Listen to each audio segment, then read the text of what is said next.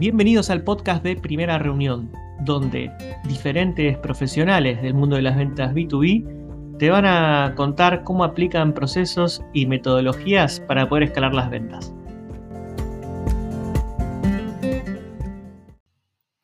¿Cómo les va? Bienvenidos a un nuevo episodio del podcast de Primera Reunión.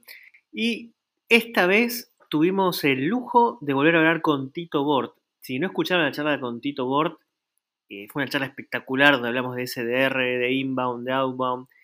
Y esta vez eh, hicimos una charla exclusiva para SDRs. ¿Por qué? Porque cada vez hay más SDRs y hay gente que lo lidera, pero que quizás no tuvo tanta experiencia como SDR. Entonces, por ahí el SDR muchas veces se encuentra solitario, eh, sobre todo cuando es un puesto nuevo que se abre en la empresa, y la idea acá era con Tito dar un poquito de, guía, de orientación a los problemas más comunes. Así que si sos SDR, te invito a que te escuches todo este podcast porque calculo que dos, tres cositas vas a sacar de acá. Espero que lo disfruten. ¿Qué tal? Bienvenidas, bienvenidos todos. Una nueva edición de estos vivos, no sé si llamarlo webinar hoy, sí, es un webinar también.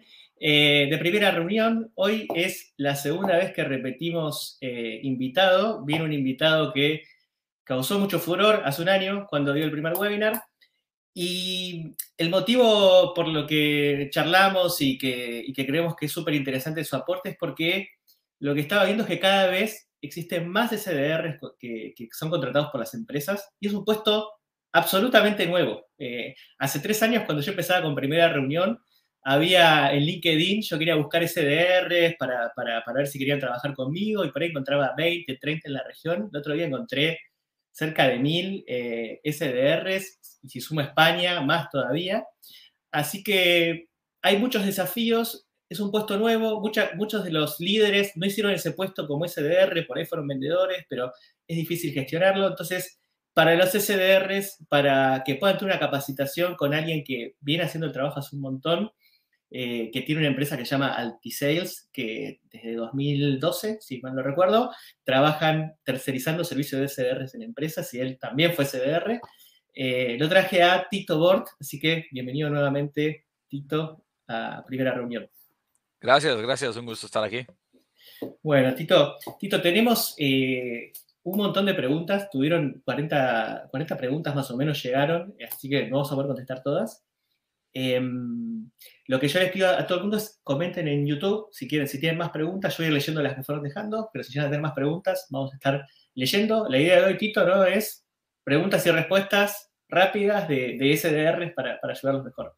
Con Hagámoslo. QA va a ser, eh, espero que súper interesante. Voy a intentar cubrir un montón de diferentes temas de manera rápida y concisa, dándoles las respuestas. Y pues si les queda algo pendiente, eh, quédense hasta el final y eh, me pueden contactar en LinkedIn o en cualquier otro lugar. Un gusto, un gusto siempre estar ayudando a la comunidad hispana. Yo nací y crecí en La Paz, Bolivia, así que me encanta aquí venir a, hablar con Andrés y contribuir un poquito al crecimiento de, los SDRs en, en Latinoamérica, España y, bueno, países hispanohablantes súper valioso el aporte de alguien que, sí, que, es nativo acá de, Latinoamérica y, bueno, y, está yendo, le está yendo muy bien en Estados Unidos, que es como donde más está desarrollado este concepto, así que súper valioso, Tito, que, te sumes hoy para seguir subiendo la vara acá en Latinoamérica. Em, así que voy a empezar con una pregunta de este, Gerardo, que dice, me gustaría saber cómo puedo mirar el rendimiento de mis llamadas. Mira, em, te voy a dar eh, el consejo que les daría a una persona que no tiene un buen setup de tecnología y después te puedo dar el setup avanzado. Yo lo que hacía cuando comencé como SDR era agarrar un libro de notas y em, comenzar a contar dónde me quedaba trancado en la llamada. Y no estoy hablando sobre dónde, como que cuál es el, el objection, como le dicen, o o, qué es lo que me dice la persona, sino me están cortando cuando la llamada comienza, cuando les doy el pitch o después de que hacen preguntas. Entonces, si llama, si alguien te contesta y dice, aló, soy John, yo le digo, hola John, soy Tito, estoy llamando de Altisales. Mira, tienes dos minutos, tengo dos preguntas para ti. Si ahí me dice no, imposible, hasta luego, bueno, ¿qué tengo que hacer? Voy a marcar eso en una libreta de papel cada vez que me cortan ahí arriba. Y eso quiere decir que mi primera oración, como estoy comenzando mi llamada, no está funcionando. Eso es lo que tengo que cambiar. Después vamos a la siguiente. Si me dice, sí, dale, ¿qué preguntas tenés? Mira, te estoy llamando de Alticel, somos una empresa dedicada a hacer X y Z, trabajamos con uno, dos y tres empresas y te quería preguntar, ¿cómo estás manejando ahorita el proceso de entrenamiento y capacitación de CDRs? Si me dice, no, mira, tengo todo súper bien hecho, me tengo que ir hasta luego, pues bueno, has entendido que el value prop es la parte que te está viniendo mal. Entonces, si comienzas nada más a medirlo en un notebook, te va a ir bien. Cuando ya eres mucho más avanzado, como nosotros, nosotros utilizamos eh, APIs que van directamente, que sacan la data de outreach. Tenemos custom phone dispositions, donde después de cada llamada tú dices dónde te quedaste trabado y eso te crea dashboards que te dan los conversion metrics y te explica exactamente dónde el manager tiene que entrenar al empleado. Así que ahí te doy low tech y el high tech solution. Bien, perfecto. Vamos a seguir con llamados entonces. Hay una de Jorge que dice, en una llamada en frío, ¿cómo puedo hacer la escalada de la persona, tipo de, ¿cómo es el recepcionista, gatekeeper, hasta el tomador de la empresa? ¿Cuáles pueden ser unas técnicas? Eh, te voy a dar un par de ideas. Eh, la que usábamos más común hace unos 8 o 10 años, y hoy en día estoy llamando mucho más, o mi equipo llama mucho más Enterprise, y hemos conseguido muchísimas ah, líneas directas en Estados Unidos. Eh, así que por eso te estoy dando técnicas un poco antiguas y también depende de la región. Si estás llamando en Latinoamérica es muy diferente que estar llamando en Estados Unidos. Vamos a considerar que esto es mercado Latinoamérica. Número uno eh, es utilizar eh, lo que le llamamos fly under the radar. Eso en Estados Unidos lo usamos como una manera de... Nuestra metodología dice que nunca puedes mentir, pero sí puedes decir cosas de una manera que puedan ser malinterpretadas a tu favor. ¿Qué quiero decir con eso? Si estoy llamando a Andrés y no conozco a Andrés y él es el jefe de ventas de la empresa, el recepcionista me contesta la recepcionista, hola, bienvenido a la empresa X y Z. ¿Cómo puedo ayudarlo? Si yo digo, hola, soy Tito, mira, trabajo para Alticel, somos vendedores de SDRs, quisiera hablar con Andrés, me dice, no, disculpa, no está. Entonces, ¿qué puedo decir? Opción número uno, habla como si fueras amigo de Andrés. Te contestan, aló, X y Z empresa. Hola, habla Tito. Eh, necesito hablar con Andrés Brusoni, por favor. Ah, cuando tú dices tu nombre al principio, habla Tito, habla Tito Bort. Está Andrés, está Andrés en la oficina. ¿Verdad? O sea, algo como que si tú y Andrés hablaran todos los días. Hey, mira, habla Tito, está, está Andrés. Eh, ¿Andrés quién? Andrés Brusoni. E, está hoy en la oficina. Lo necesito dos minutos, por favor. Ah, sí. Eso te puede servir muy bien. Otras técnicas o tácticas que puedes usar en Latinoamérica es pretender que estás llamando de una llamada internacional. Te contesta alguien. Aló, habla John. Hola, John. Ah, estás hablando con Miguel. Estoy llamando de Estados Unidos. Necesito hablar con Andrés Brusoni, por favor. La recepcionista, obviamente, cuando hay llamadas internacionales en Latinoamérica, las llamadas son carísimas. Entonces, no te va a hacer 25 preguntas porque si eres amigo de Andrés, cuando le pase la llamada, le va a decir, oye, tu recepcionista es una patada en la cara. Por favor, despedí a esa persona. Está loca. Me ha hecho gastar 8 dólares haciéndote esta llamada. Eh, esas son algunas ideas. Em, y la otra es hacerse amigo del recepcionista, ¿no? O sea, llamar, hola, hola, Tito, hola, soy Tito, necesito hablar con Andrés. Si me dicen, eh, perdón, ¿quién habla? Y le digo, ¿hablas con Tito Bort? Em, e, ¿está, ¿Está Andrés en la oficina hoy día? Solo tenía dos preguntitas. Si te dice, mira, eh, ¿conoces a Andrés? Otra vez no puedes mentir, ¿verdad? Y dices, no, mira, te pido un favor. Eh, he querido contactarlo como hace dos meses y al fin he conseguido el coraje de levantar el teléfono y llamarlo porque le escribí un, email y no me respondió. Así que tal vez puedes ayudarme o, dime cuál es la mejor manera de, tener a Andrés en el teléfono tres minutos. Soy súper fan de él, estaba leyendo cosas de él en LinkedIn. Quería, quería ver si me podía ayudar con dos preguntas. Ahí le van a, van a tener un poquito más de empatía y decir, ah, mira, o sea, qué buena onda, ¿no? Entonces, lo que no quieres sonar, no quieres sonar como un telemarketer. Bueno, dije que iba a ser conciso, te di un speech tremendo ahí. Siguiente pregunta. Espectacular. No, no, eh, no pero, pero el, tono, yo creo que para el, el tono es clave y la seguridad ahí es clave eh, eh, en eso. Y, como dice Josh Brown, que recién hablábamos, el, olor a comisión, ¿no? yo siempre hablo del olor a comisión, del aliento a comisión, que, hay que, el aliento a vendedor que, hay que tratar de ir por otro lado. Exactamente. Bien. Vamos con otra de Belén, eh, que preguntó, la primera pregunta que recibimos de todo esto, eh, ¿cuántas personas deberíamos contactar diariamente? Y cuando el target es una empresa grande, ¿cuántas personas dentro de la misma empresa deberíamos contactar? Te la respondo a la segunda, después la primera. Dentro de una misma empresa, esto es lo que, si estás haciendo una secuencia, ya sea estás usando Outreach, Salesloft o cualquiera de estos tools que te dan una secuencia o un cadence también, como le llaman, yo no me gusta poner más de 8 a 10 personas en secuencia si es que van a recibir emails bastante parecidos. En cada paso de la secuencia puedo tener dos o tres templates. Si tengo nueve personas, cada, cada eh, template va a ser mandado tres veces a la misma empresa. La razón por la cual no quieres poner mucho más de eso es porque si dos personas le hacen el forward a una misma, quedas muy mal. Es muy obvio que estabas blasting emails, ¿no? Em, eh, pero también depende, si estás intentando vender a una empresa donde puedes conseguir muchos deals, como te digo, estás intentando venderle a Disney y tienes, puedes hablar con el equipo de Disney Plus, puedes hablar con el equipo de Disney Parks, puedes hablar con el Disney Entertainment, puedes hablar con ESPN, que es parte de Disney.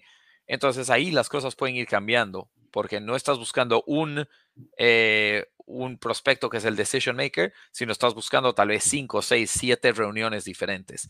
Así que si estás buscando un solo deal, yo te diría no le metas más de 8 y ten mucho cuidado. la, qué tan larga es tu secuencia también importa. Yo hago secuencias que no son más de 10 steps y son generalmente 4 o 5 llamadas, 4 o 5 emails, 1, 2, 3 touches que sean text o que sea LinkedIn.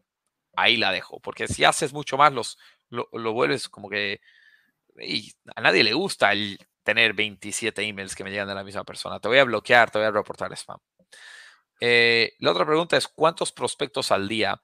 Eso también depende. Esta es la matemática que hago yo. al día estoy haciendo, mira, cada prospecto va a tener cinco llamadas y al día mis SDRs hacen 100 llamadas. Nosotros tenemos un setup especial. El SDR promedio hace 50 llamadas o 70 llamadas.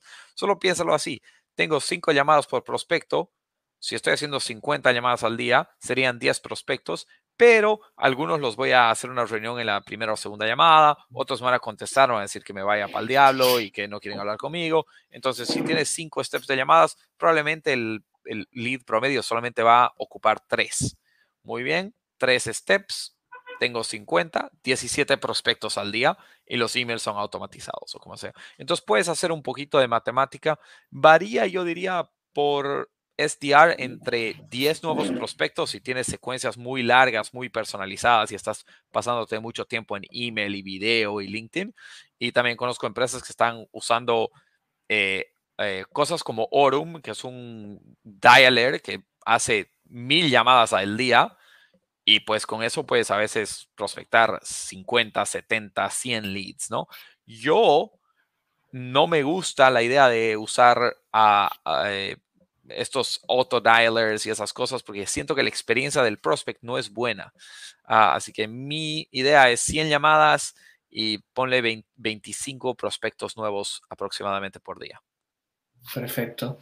Bueno, mientras eh, vamos con la siguiente, les, recuerdo que si se quieren, si les gusta el contenido de este canal, está el botón de suscribir ahí, pueden suscribir al canal y también en los comentarios, también si quieren ir contando qué puesto tienen y de qué ciudad son, también eh, está bueno para, conocerlos un poquitito más. Eh, sé que había mucha gente de Chile, de Argentina, de Colombia acá conectada hoy, así que pueden contar un poquitito para, que los conozcamos un poco más. Andrés, em, eso, eso me súper interesa. Mira, te digo que estoy haciendo un tour ahora en Estados Unidos, inicialmente en, en noviembre. En diciembre me voy para Latinoamérica. Estoy eh, pensando parar por Perú, Bolivia, eh, acabo de estar en Colombia, acabo de estar en México. Eh, uno de mis mejores amigos de la escuela va, eh, está en la Universidad Austral en Argentina, así que me tengo que pasar por ahí. Así que bueno, si hay, si bastante interés, tal vez puedo, cuando esté por Latinoamérica, hacemos un meetup, nos reunimos, nos vemos en persona, hablamos estrategias, nos tomamos una cerveza, lo que quieran. Así que sí, porfa, vayan poniendo en los comentarios y ahí contáctense conmigo en LinkedIn también. Perfecto, sí, sí, sí, sí. Bueno, si a Buenos Aires me sumo, aunque no estoy el día a día haciendo un SDR, pero así nos conocemos este, en persona. Em, sigo con la pregunta que está haciendo acá en el chat eh, de YouTube Luisa Fernanda, que dice que está creo que vinculado con varias preguntas que se hicieron, pero dice, ¿cómo sería la, cómo crees que sería la manera correcta de abordar temas de presupuesto en un primer contacto? Y yo adiciono me imagino si te, preguntan el presupuesto, pero digo, ¿se tiene que hablar siempre de presupuesto en primer contacto? ¿Cómo, cómo lo ves? Mira, cuando dices primer contacto, no estoy seguro si me estás refiriendo directamente a una llamada que es un cold call o me estás refiriendo a la primera reunión que ya ha sido agendada y es la primera reunión. Te voy a decir algo. Si alguien te está preguntando sobre presupuesto en una cold call eh, y es outbound, que eso quiere decir que tú los querías llamar, no es que ellos han estado eh, metiéndose en tu contenido, eh, eso es muy extraño. Eso quiere decir que las técnicas que estás usando no son muy buenas. Estás vendiendo mucho producto, producto, producto. Tal vez tienes algo que es un rip and replace, como le llaman. Tengo un mejor CRM, tengo un mejor point of sale system, tengo un mejor no sé qué. Em, yo, mi técnica de SDR es vender el problema, no la solución. Entonces, aunque esté vendiendo un point of sale system, yo te diría, hey, mira, estamos hablando con bastantes restaurantes que usan diferentes eh, sistemas para las tarjetas de crédito. Me están diciendo que los eh, cargos que el banco les pone ante las transacciones de tarjeta de crédito son muy altos y la experiencia del cliente no optimiza para recibir buenas propinas. Entonces, eh, mira, ¿has, ¿has, sentido que eso te pasa con el sistema? No sé si estás usando el Banco de Buenos Aires o el Banco de Colombia. Y cuando te comienza a hablar del problema, eh, eh, obviamente tú estás llamando de manera fría, entonces solo te van a dar dos minutos. Apenas te dice, sí, mira, la, el banco me acaba de subir los fees, que ahora me cobran 4% con las tarjetas American Express. Y le dices, ah, mira, te puedo mostrar una solución. La acaba de poner la pizzería Fernández ahí a la vuelta de la esquina tuya. Y me encantaría mostrártela si tienes 20 minutos, media hora la próxima semana. Y como estás basado en el problema y no la solución, entonces te dice, bueno, dale y después eh, el presupuesto viene después. Yo soy el tipo de persona que cuando me preguntas el presupuesto, te lo digo. Porque si no tenés el budget, no vale la pena eh, que estemos hablando. Ahora, seamos honestos, cuando estamos vendiendo aplicaciones de software, no todos pagan lo mismo. Tienes un rango. Pero uso la misma técnica que usan los vendedores de bienes raíces. Tú cuando estás caminando por Buenos Aires, Ciudad de México, Miami, no importa dónde, y ves nuevo edificio, departamentos en venta, nunca te dicen cuánto cuesta el penthouse y el departamento del piso 48 y el del 23 y el del 39. Te dice departamentos comenzando en tantos dólares. Entonces ya sabes que si no puedes ni pagar el departamento más pequeño, pues no vale la pena. Entonces yo hago lo mismo. ¿Y cuánto cuesta? Le digo, mira, tenemos muchísimos paquetes diferentes dependiendo de necesidades. Nuestros clientes mm, mm, eh, que usan los, las cosas más bajitas están pagando aproximadamente X cantidad de plata. Pero obviamente quiero mostrártelo porque si no has visto el departamento, pues, ¿qué importa cuánto cuesta? ¿No? Entonces, esa, esa sería mi mejor respuesta a eso.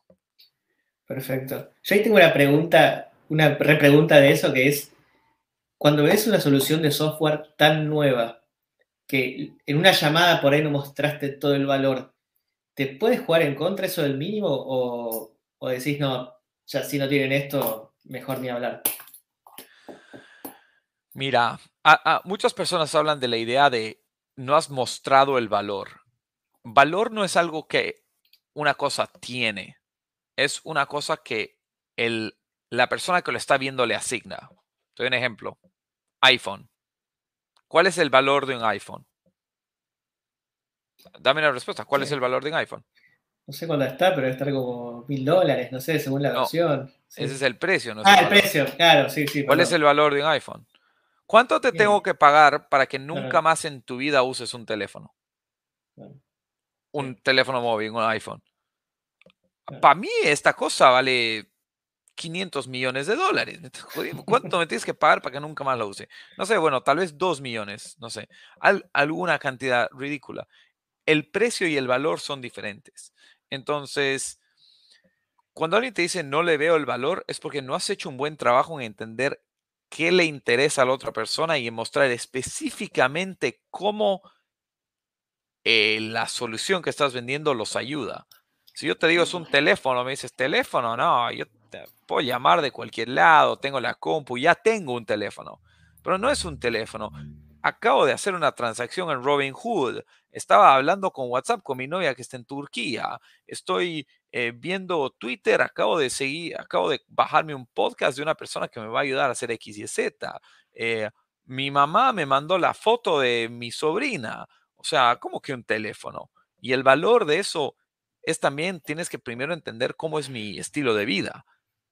Si vivo solo y no tengo parientes y padres, pues no me interesa hacer el, text messaging. Si nunca he viajado fuera de mi país y no tengo nadie afuera, no me importa que tengas WhatsApp.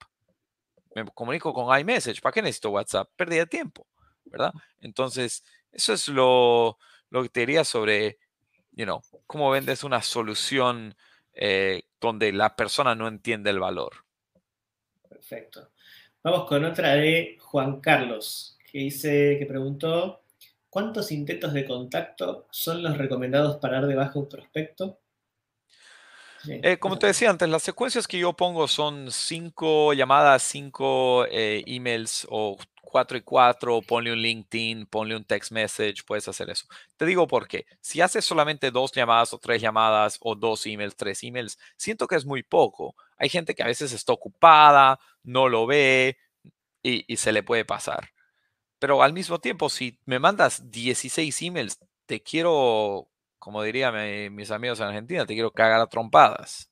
¿ah? Como que deja de, me estás rompiendo.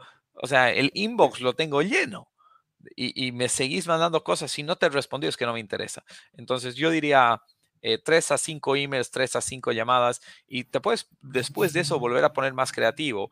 Eh, agarrar LinkedIn, agarrar text messaging, eh, hazme un video, mandame un voice note, escribirme en WhatsApp. Pensemos, o sea, ¿cómo, ¿cómo nos diferenciamos? ¿Cómo le mostramos al prospecto que no somos un robot? Bien, perfecto. Bueno, recuerden que pueden hacer preguntas en el chat, ahora vamos a estar leyendo otra, pero antes de ir a esas, hay una pregunta de Libby que pregunta, ¿cuánto gana en dinero un SDR? Obviamente varía mucho los, los salarios de acuerdo a la región. Eh, y no es solamente los salarios de SDRs, cuánto gana un marketing manager, cuánto gana un jefe de ventas, cuánto gana. Entonces te voy a dar un par de rangos. Lo que yo estoy viendo en salarios en Latinoamérica eh, es un promedio de 700 a 1100 dólares de salario base y después aproximadamente otros 300 dólares en comisiones. Em, si trabajas por una empresa que paga muy bien, como Altisales, nosotros nos ajustamos según regiones, pero nuestro SDR promedio eh, apenas lo contratamos, comienza en 1300 de salario base y pueden sacar otros 600 de comisión si llegan a metas que llegan a 1900. Eh, si estás en lugares que son más caros, como países como Costa Rica o cosas así, se puede pagar un poquito más, se paga 1400, 1500, la comisión sube un poquito más. Y mientras más tiempo estás con la empresa, les vamos dando bumps. Mientras más demuestran que pueden hacer un buen trabajo y que no toma un montón de management y cosas así. Tengo empleados en Latinoamérica que están con una base de 1700 al mes y que están sacando a veces mil, mil doscientos en comisiones porque están pasando sus metas. Así que si eres un top notch día en Latinoamérica, te digo, deberías estar ganando al menos dos mil dólares al mes. Eso es base más comisión. Si estás en un lugar como Europa, eh, yo diría cinco mil, seis mil euros al mes. Si eres top notch, tal vez hasta siete mil euros al mes. Em, y si estás en Estados Unidos, depende mucho de la ciudad. No te van a pagar lo mismo en Iowa y en Arkansas que lo que te pagan en Nueva York. Pero si estás en Nueva York y eres top performer, deberías estar ganando 85 a 110 mil al año. Eh, si estás en un lugar como Iowa, eh, tal vez entre 65 a 90 mil dólares al año. Así que ahí te dejo un buen rango y obviamente, sé, si estás en India, si estás en otros lugares, otra cosa, pero sé que acá es más que todo hispanohablante y tal vez un poco de Estados Unidos, así que espero que eso les sirva. Bueno, espero que estés disfrutando acá la charla, súper interesante cuando hablamos de llamados en fríos, cuánto debemos contactar, cuántas personas contactar eh, en, una empresa. Ahora, en lo que la parte que viene de la charla, vamos a ver un poquito más de herramientas, ¿no? Tanto para conseguir emails, de tecnologías para, para SDR, también cuestiones de cuáles son los skills, las características y las métricas claves que un SDR tiene que eh, tener para performar. Y también una pregunta recurrente al final de cómo evitar el no-show, es decir, que si agenda una reunión se presenten. Bueno, antes de seguir, un mensaje de nuestros anunciantes. Gracias. ¿Sabías que además del mejor contenido de ventas y marketing B2B, Primera Reunión tiene una comunidad donde están ustedes, todos los que escuchan este podcast, diferentes profesionales de ventas y marketing B2B, donde interactúan, comparten mejores prácticas, hacen preguntas, en fin, todos nos ayudamos a crecer. ¿Te interesa formar parte? Entra a www.primerareunión.com y ahí vas a encontrar una sección comunidad y ahí vas a poder eh, formar parte, sumarte y formar parte. Te esperamos. Sí, y ahí te pregunto algo que hemos charlado hace un año cuando hicimos el webinar, pero porque muchos de los SDRs están por ahí hablando con sus jefes de un variable, de un esquema variable y con diferentes alternativas. ¿Vos ¿qué eh, modelo recomendás y crees que es el más justo para, un SDR de variable? Doy un poquito de contexto. Los account executives generalmente tienen un 50-50, pero es porque su salario base es bastante cómodo. Entonces, si a mí me das, soy account executive, me das un salario base de 1200 y puedo ganar otros 1200 en comisiones, pues 2400 me queda muy bien. En la parte de SDRs, porque el salario generalmente es más bajo, tiende a ser un poquito más de base y un poquito menos de variable. Lo que yo hago es yo doy aceleradores muy fuertes si es que me pasas de, las metas.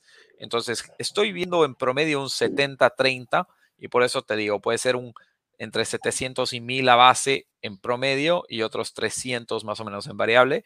Y bueno, si consigues una muy buena empresa, Tal vez te van a pagar 1000, 1200, 1300 en, en base hasta 1500 y unos 500, 600 en variable, ¿no? Pero tenés que ser una bestia para, para poder trabajar en esos lugares. Bien. ¿Y, ese variable de qué, de qué depende? Digamos, de, sí. ¿Cuál es el criterio del variable en tu caso? Pregunta común y depende también un poquito qué producto estás vendiendo. Si estás vendiendo un producto que se vende bastante rápido, como un point of sale system que en 30 días desde la primera llamada, desde la primera reunión hasta, la, hasta que se cierre el deal son 30 días, pues puedes poner una parte del variable en, eh, en la comisión generada por la venta o cosas así.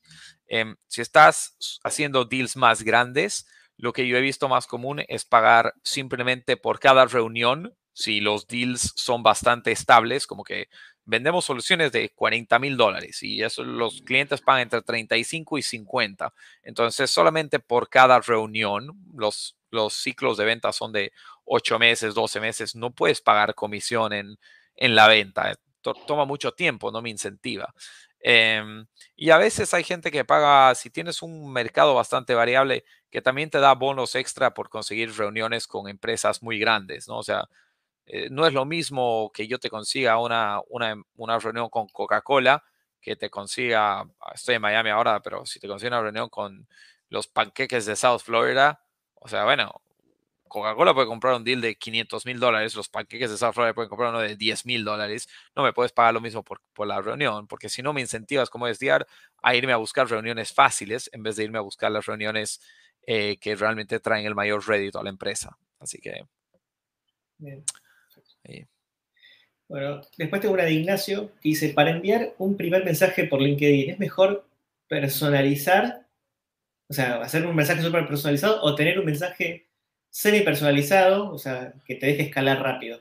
Es decir, ¿me conviene personalizar y enviar 10 por día o semi personalizar y enviar 200 al día? Mira, em, esto depende mucho. En diferentes regiones del mundo funciona de diferente manera. En Europa, LinkedIn funciona muy bien. En Estados Unidos no funciona muy bien. En Latinoamérica varía mucho porque no hay mucha actividad. Entonces hay gente que sí está activa, hay gente que no está activa. Y a veces van a responder un mes después. Las técnicas varían demasiado. Yo conozco gente que ha tenido mucho éxito mandando mensaje, eh, connection request primero que sean blancos, no dicen nada. También conozco personas que han personalizado y les ha ido bien o semi personalizado y que les vaya bien. También a veces vale la pena hacer no personalizado, pero algo como que fuera de lo común y divertido. Eh, tengo una entrevista yo en mi propio canal de YouTube, si están ahí pueden buscarme Tito Bort, donde eh, entrevisté a Joachim Nguyen, creo que era el nombre de él, que él es, está en Noruega o Suecia, uno de esos países nórdicos, y estaba consiguiendo 30, 40 reuniones al mes por LinkedIn. Y su estrategia era muy fácil. Les mandaba un email que era bastante interesante y personalizado. Después iba a LinkedIn y les mandaba un simple mensaje que decía, hola Andrés, te mandé un email, quería que sepas que soy una persona y no un robot. Por lo tanto, me contacto acá contigo también. Saludos. Entonces, como que buena onda, porque todos estamos cansados de los robo emails, ¿no? Que todo el día nos llegan 500 emails blast.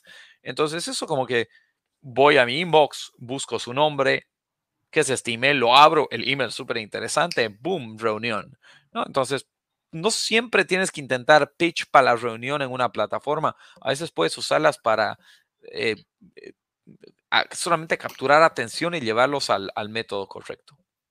Me encanta. Em, tengo una también acá en el chat de Ornela que dice, hola, ¿me recomiendan alguna herramienta para conseguir emails de forma rápida y cómo puedo eliminar mi calificación como spam? Esto me lo gané enviando mensajes automáticos. Uf, eh, salirte de spam toma un poquito de tiempo y esfuerzo. Eh, algunas buenas ideas, puedes eh, buscar una empresa que se llama Warmbox.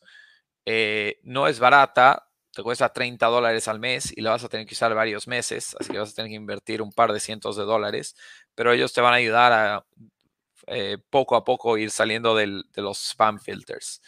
Em, también asegúrate que tienes todas las configuraciones del email correcta tienes que ir a mail-tester.com eh, o ah, sí, mail-tester.com, creo que es o .org, pero es una, una herramienta donde te dejan mandar un email y te van a decir qué tan bien está tu sender score. También hay senderscore.org.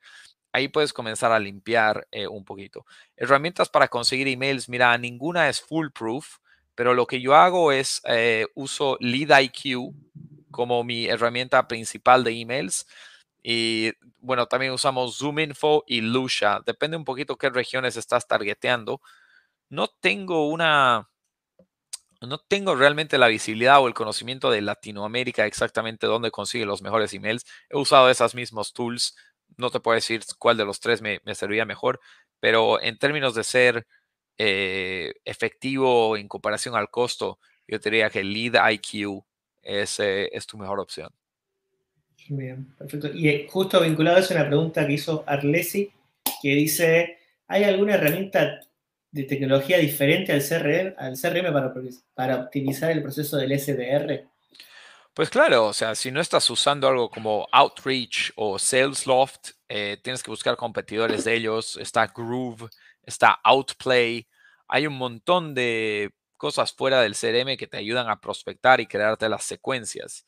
Eh, si estás haciendo tu trabajo sin una, sin una herramienta de, secuencia, estás loco, estás perdiendo el tiempo. Perfecto, perfecto. ¿Y qué otras herramientas? Sí. Andrés, tú ayuda con estas eh, respuestas porque me estaba pensando a poner en los, en los emails. Tú también haces, haces muchísimo prospecting, muchísimo con gente de Latinoamérica. ¿Qué herramienta debería estar usando la gente que está buscando emails acá? Para buscar algo diferente de, de LeadIQ, ZoomInfo, Lucia, los tools que yo conozco. Sabes que no, no hay tanto.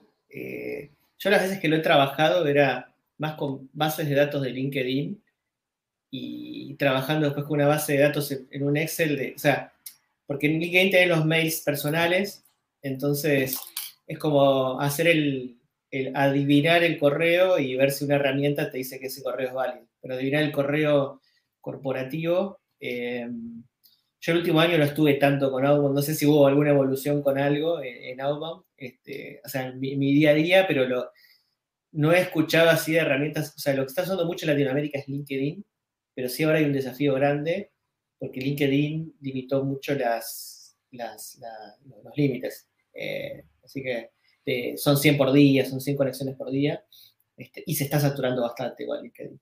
Eh, así que igual si, si usan alguna, pueden comentar ahí. La otra que sí, con un cliente le estuve usando, se llama Apollo, que esa seguramente la conozca. Sí. Apollo funciona, está bueno porque te combina Sales Navigator con, con, adivinar esto de los mails y validar los mails, pero a veces están desactualizados. Pero por lo menos tiene más. O sea, eh, nosotros lo hemos probado con un cliente y nos ha traído resultados. Buena onda. Sí, sí, sí. sí. Em, pero sí, eh, igual si alguno tiene alguna herramienta, le quiero compartir por el chat, eh, me viene bien a mí también saberlo.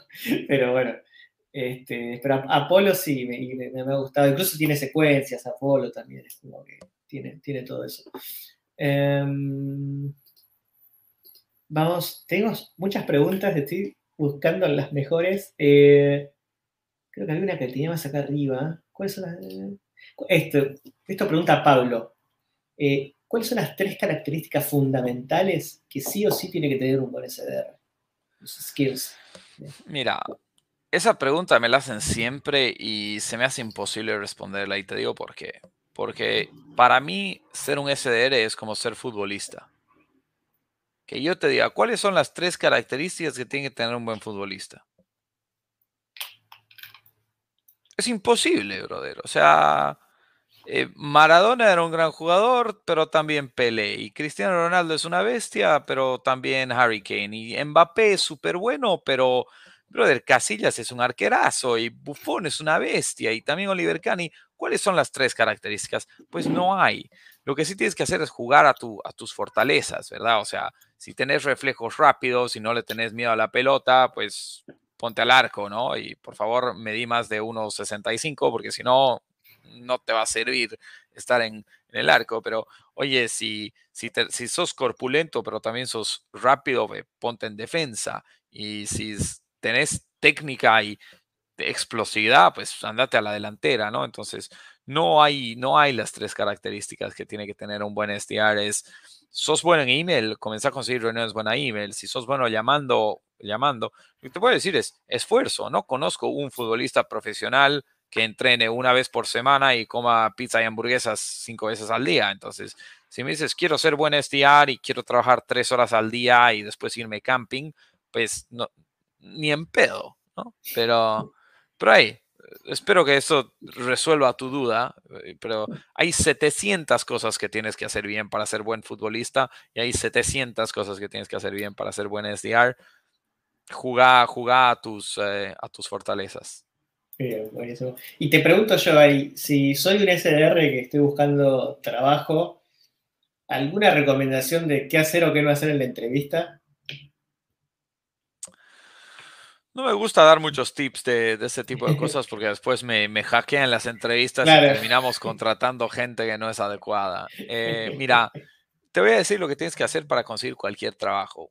Haz un buen research de la empresa, entender quiénes son, qué hacen, cuántos empleados tienen, a qué se dedican. Métete a LinkedIn, busca a todas las, las personas, mira sus experiencias y ven con preguntas. Si estás buscando un trabajo, no deberías estar buscando cualquier trabajo. Deberías estar buscando un trabajo que tenga cosas especiales. Si es tu primer trabajo, tal vez no tienes preguntas interesantes, pero siempre es bueno preguntar un poquito quién, cómo es la cultura, eh, a quién le voy a reportar, cuál es la experiencia de ellos, eh, eh, qué tanto, qué tan le está yendo al mejor SDR, cuántas reuniones está consiguiendo, cuáles son los métodos de, que están utilizando actualmente, cuáles son las herramientas que están utilizando actualmente. Muestra que estás, que estás curioso por cómo manejan las cosas y que no estás intentando simplemente conseguir cualquier trabajo. Pensalo un poquito como dating, ¿verdad? Si yo creo que si, si sos una, una chica y hay un pibe que está viniendo a, a intentar salir contigo, pero sabes que él saldría con cualquier chica que le diga que sí, pues 0% atractivo, ¿no? Entonces también tienes que mostrar un poquito que eres selectivo en tu búsqueda de trabajo. Por lo tanto, cuando aplicas, ponle un poquito más de esfuerzo. No solamente mandes el CV, escribile al jefe de ventas en LinkedIn, dile, hey, acabo de mandar mi CV, me encantaría trabajar en Altisales, eh, porque vi que hacen los Presidents Clubs y vi tu contenido, me encantó el webinar que vi con Andrés en primera reunión, donde hablaste justamente de los salarios y de las comisiones, eh, me súper interesa. Me escribes eso, tomas mi atención y entrevista te vamos a dar. Entonces, eso, eso es lo que hay que hacer. Sé un buen profesional, eso es, y consigues trabajo sin problema. Bien. Tengo otra de acá en el chat que está haciendo Juan Camilo que dice, te la voy a refrasear, pero él dice, ¿cuáles son los KPIs para los SDRs? O sea, si yo soy un SDR, ¿con qué objetivos sería justo que, me estén midiendo? Exacto. Mira, como te digo, si, si estás en Enterprise, esto es un poquito también relacionado a las comisiones. Si estás en Enterprise, yo hablo del número de reuniones con las cuentas adecuadas y las personas adecuadas. Entonces, si te consigo la reunión, que digamos que tu cliente más grande es Verizon, ¿no? Entonces yo voy y te consigo AT&T. O si es Coca-Cola, te consigo Pepsi. Eh, si es el banco de no sé qué, te consigo el otro banco de no sé qué, ¿verdad? Eso es importante y también consíguete la persona adecuada, ¿verdad? Si vendes algo para el equipo de marketing, que sea el Chief Marketing Officer o el VP of Marketing o el Director of Demand Generation, no me consigas una reunión con el no, eh, Marketing Intern o Marketing Manager, está muy abajo, necesito que me subas arriba. Em, ahora, yo la manera en la que mido los, KPIs, ¿no? Que para los que no están familiarizados con la denominación de eso, eh, viene del inglés de Key Performance Indicator o los indicadores de rendimiento de la persona. Yo primero veo resultados, ¿verdad? Eh, estás consiguiendo las reuniones, las reuniones están viniendo a la reunión, estamos haciendo eso. Si ahí te está yendo bien, no te hago ni una sola pregunta. Si ahí no te está yendo bien, te voy a hacer preguntas sobre tu input. ¿Cuántos leads has eh, metido a la semana en el, en el Cadence Tool? Eh, ¿Cuántos emails has mandado? ¿Cuántas llamadas has hecho? Y también cualitativas. Mándame tres llamadas, mándame tres emails. Quiero ver qué es lo que estás haciendo, ¿no? Em, también, yo veo esto como un deporte. Si eres, si te encanta el fútbol y sos fanático del Real Madrid, si están ganando cada partido, ¿qué me importa quién juega, cómo juega, qué hace? Comenzás a perder y, cagaste. Quiero ver tu entrenamiento, quiero ver qué haces, quiero entender por qué eh, te desalineó la defensa y arruinaste el offside, nos metieron gol, quiero saber por qué no estás metiendo el pase al fondo, por qué no se comunican, o sea, cuando no hay resultados necesito respuestas. Si, si estás teniendo resultados, pues, busca tu manera. Hay tanta gente que puedes seguir en, en, eh, LinkedIn que te va a dar buenos consejos. Eh, obviamente, eh, amigos míos, todos nosotros escribimos en LinkedIn, pero Kyle Coleman, Colin Cadmus, Josh Brown, no sé, Kevin Dorsey, hay un, hay un kilo que puedes seguir, la mayoría en inglés, pero hey, adaptate, aprende, comprate las guías. Jason Bay es otro, Ethan Parker, hay muchísimos. aprende, ponle ganas y vas a salir adelante y reuniones es lo más importante para nosotros. Un poquito depende de la empresa. Si el sales cycle es muy corto, te van a pedir ventas, te van a pedir cosas un poquito mejor calificadas, cosas así, pero eh, ahí, espero que eso los ayude. Está buenísimo. Y acá también pregunta en el chat Pablo, dice, en base a lo que hemos hablado un poco antes, es, para Estados Unidos recomendás más que envíe, que haga llamados y correo electrónico y LinkedIn dejarlo más secundario? Yo diría que sí, LinkedIn es un poquito más difícil. Eh, si sos bueno llamando, yo tengo bastantes cold calling trainings en, eh, en eh, YouTube, los pueden buscar. eso es lo más recomendado. No te van a contestar el teléfono seguido, te van a contestar el teléfono 2% del tiempo y tenés que usar Lead IQ y tal vez Zoom Info para conseguir números. Es, es un poco tedioso, pero yo he visto SDRs consiguiendo 10 reuniones o más cada mes. Y para el mercado de Estados Unidos, si estás en Enterprise, el promedio por SDR por mes son dos o tres. Así que puedes hacer tres a cinco veces más resultados si le, si le pones full ganas. Buenísimo. Y acá tengo una justo vinculado con algo que también estamos hablando. Catalina, esto, esto lo, lo charlamos hace un año, que es, pero el público se renueva. Estrategias y prácticas para evitar el no-show de las reuniones que agendo. Sí, Buenísima. Mira, eh, te doy varias ideas.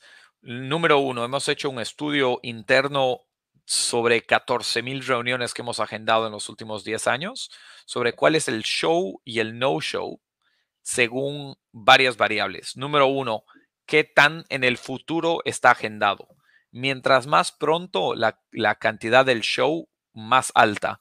Si haces de hoy para mañana, eh, es como 83%. Si son tres business days más tarde, eh, te comienzas a meter en los altos 60, bajos 70.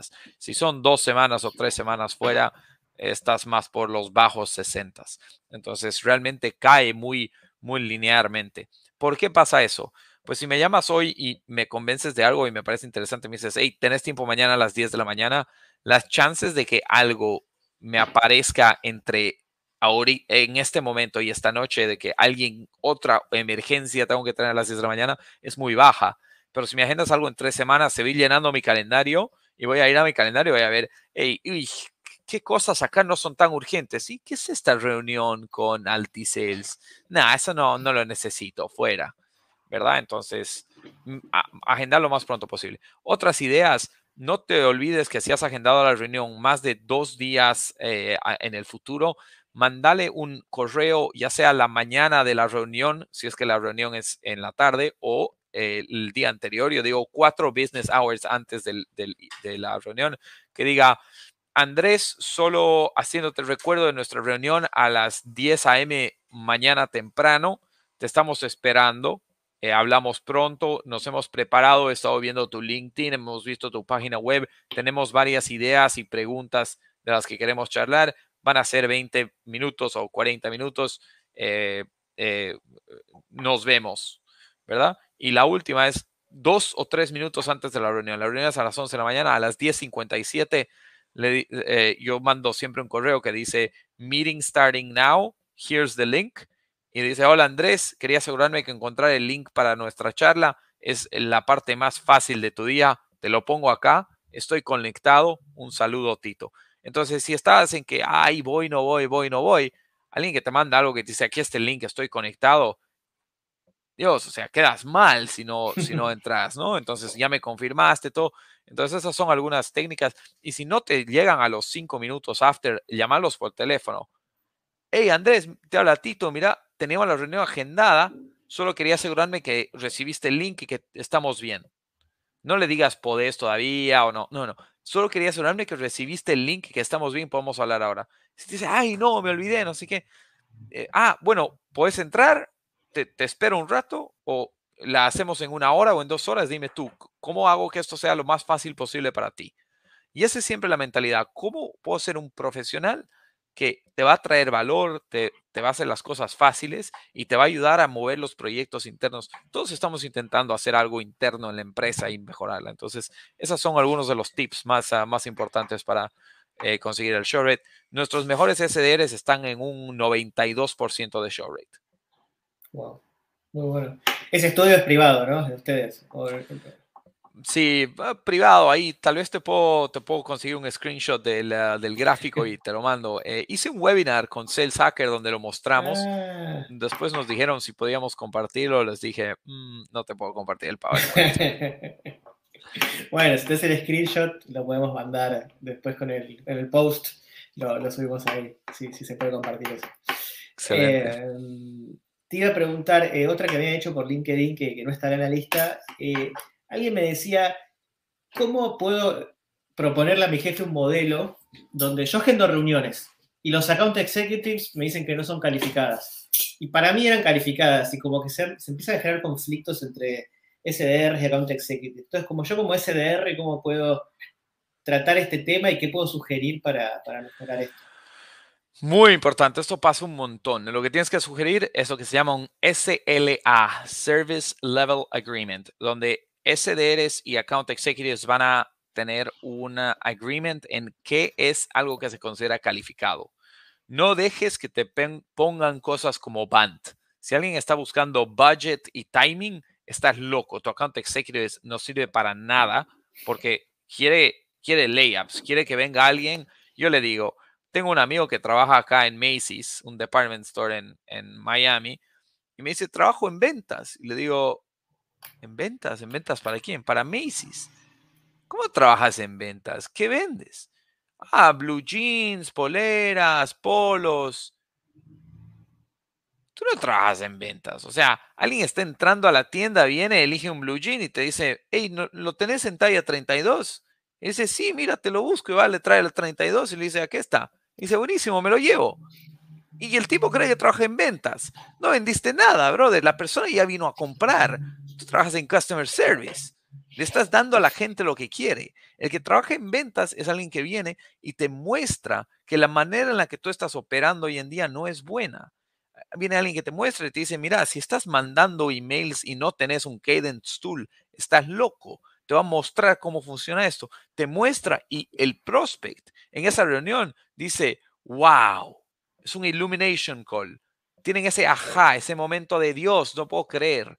Imagínate, yo me acuerdo cuando tenía un teléfono Nokia. ¿Te acuerdas los antiguos Nokia? Y un amigo vino y me dijo, el 2008, cuando salió el iPhone, me dijo, oye, tenés que ver el iPhone. ¿El ¿Para qué el iPhone? Me dice, es un teléfono increíble. Le digo, brother, no entendés. Mi teléfono hace llamadas, manda mensajes de texto y puedo jugar a la viborita. No necesito más. Eso es todo. ¿Para qué voy a comprarme un iPhone? me dice, es que no entendés, tenés que usarlo. Le digo, no me interesa. Y esa es la venta.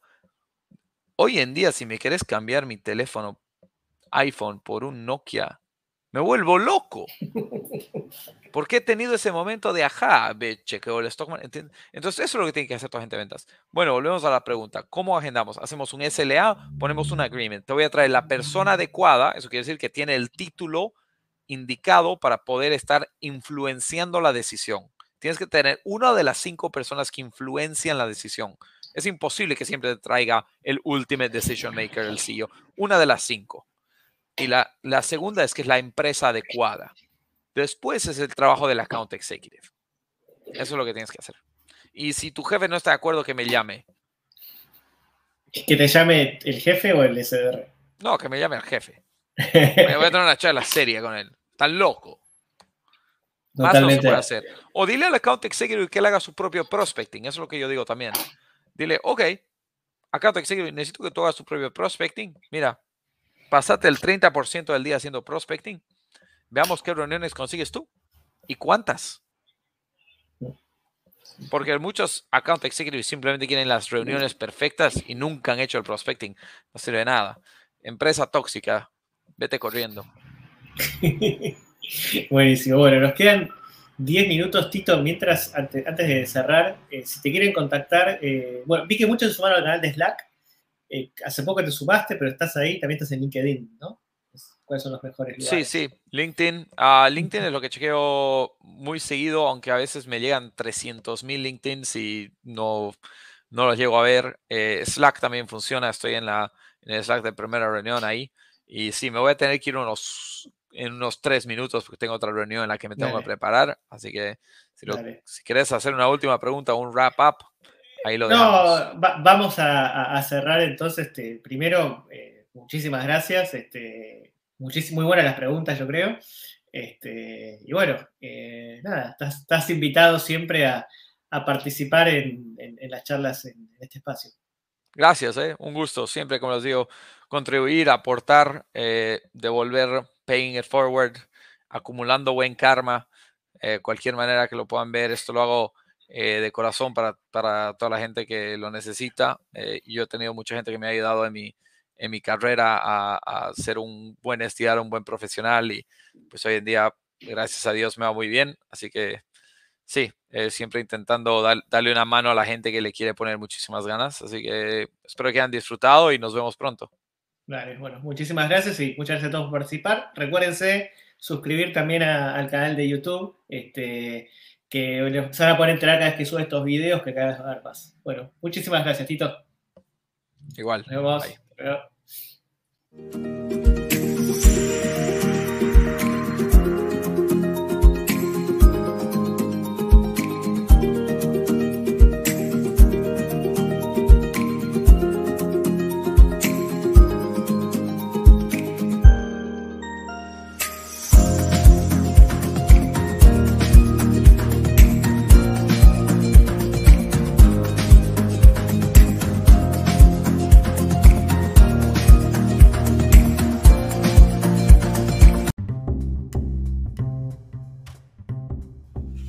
Muchas gracias por haber escuchado otro capítulo del podcast de Primera Reunión.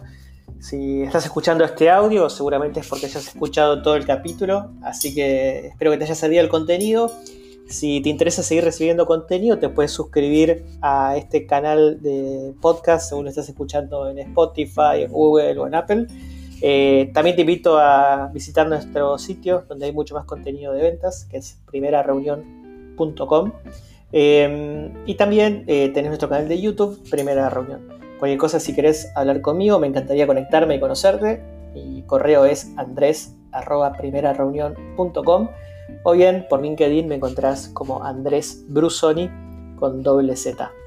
Te mando un saludo y gracias.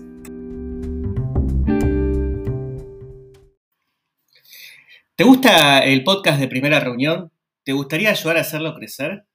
Hay dos formas muy simples de hacerlo. La primera es, si estás escuchando en Spotify, eh, podés puntuar de 1 a 5 estrellas el podcast.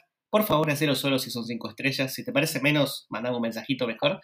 Eh, y la otra es eh, compartiéndolo con tus colegas. todo eso, el boca a boca, es lo que más hace crecer a este podcast y llegar a más gente. Muchas gracias.